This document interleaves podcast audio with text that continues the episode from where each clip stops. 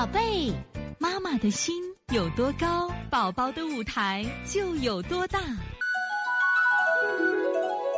现在是王老师在线坐诊时间，九三幺二宝妈，王老师好。二宝前一段半夜鼻塞，我按照您说的方法搓肺术已经好了，昨晚三四点又塞上了。这几天肺塞我一直搓着，还需要做什么？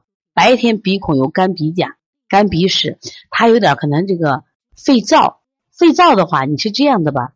我不知道最近他那个舌头怎么样。如果舌头不红的话，你可以用补脾、外劳宫，为啥给点生点精，再做滋阴手法，再做搓肺术，就通过生精啊，他就鼻不干了嘛，就鼻润了嘛。鼻润以后，你看这肺啊，只要是润了，他鼻就润了，就不太容易生病了啊。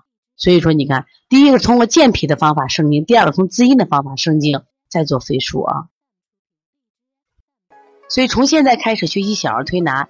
从现在开始学习正确的育儿理念一点都不晚，也希望我们今天听课的妈妈能把我们所有的知识通过自己的学习，通过自己的分享，让更多的妈妈了解，走进邦尼康小儿推拿，走进邦尼康的课堂，让我们获得正确的育儿理念。